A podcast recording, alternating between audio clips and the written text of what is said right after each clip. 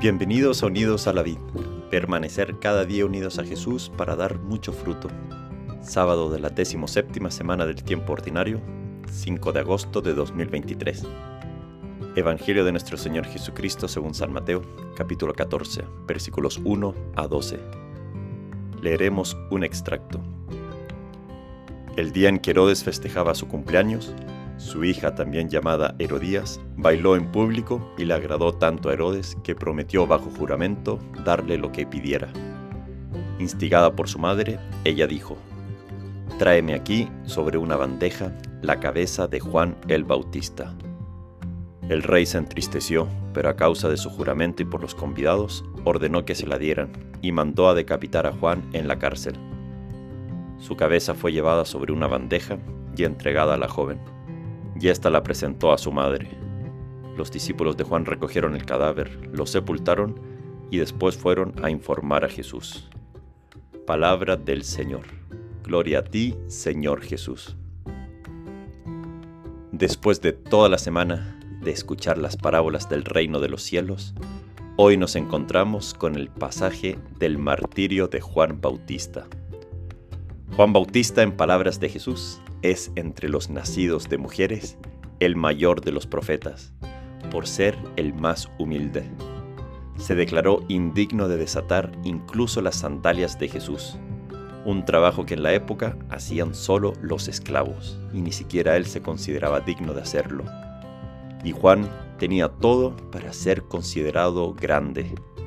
Nos señala el monje y beato Guerrico de Igni que las razones que tenía Juan Bautista para ser considerado grande eran muchas. Por ejemplo, que Juan haya sido anunciado por los profetas, anunciado incluso por un ángel, nacido de padres tan santos y tan nobles, aunque de edad avanzadas y estériles, fue un milagro su nacimiento. Que en el desierto haya preparado el camino de Jesús, que haya convertido los corazones de los padres hacia los hijos y de los hijos hacia los padres, como nos dice el evangelista Lucas. También ha sido digno de bautizar al Hijo de Dios, de escuchar al Padre y ver al Espíritu bajar del cielo y posarse sobre él. En fin, que haya combatido por la verdad hasta dar la vida y ser precursor de Jesús, incluso en la muerte, y haya sido considerado mártir de Jesús ya antes de la pasión de Jesús.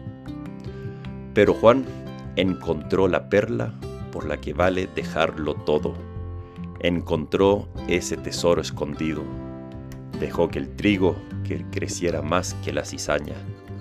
Fue arrastrado hasta la orilla como un pez bueno. Fue levadura que fermentó toda la masa con su testimonio, incluso hasta la muerte. Juan vivió y experimentó esas parábolas del reino de los cielos, esa presencia de Jesús entre nosotros. Hoy a nosotros también se nos propone la humildad de este santo, no solo para admirarla, sino imitarla. La humildad que es vivir en la verdad, sabiendo que somos pecadores, polvo, criaturas, es verdad, pero redimidas, amadas por Dios y que Dios es Dios y lo dejamos ser Dios. Él nos eleva, nos hace como Él y nos hace vivir desde ya el reino de los cielos. Pidamos esa gracia de tener la humildad como medio, como forma ya de vivir no solo las parábolas, pero vivir el reino de los cielos. Que Dios te bendiga.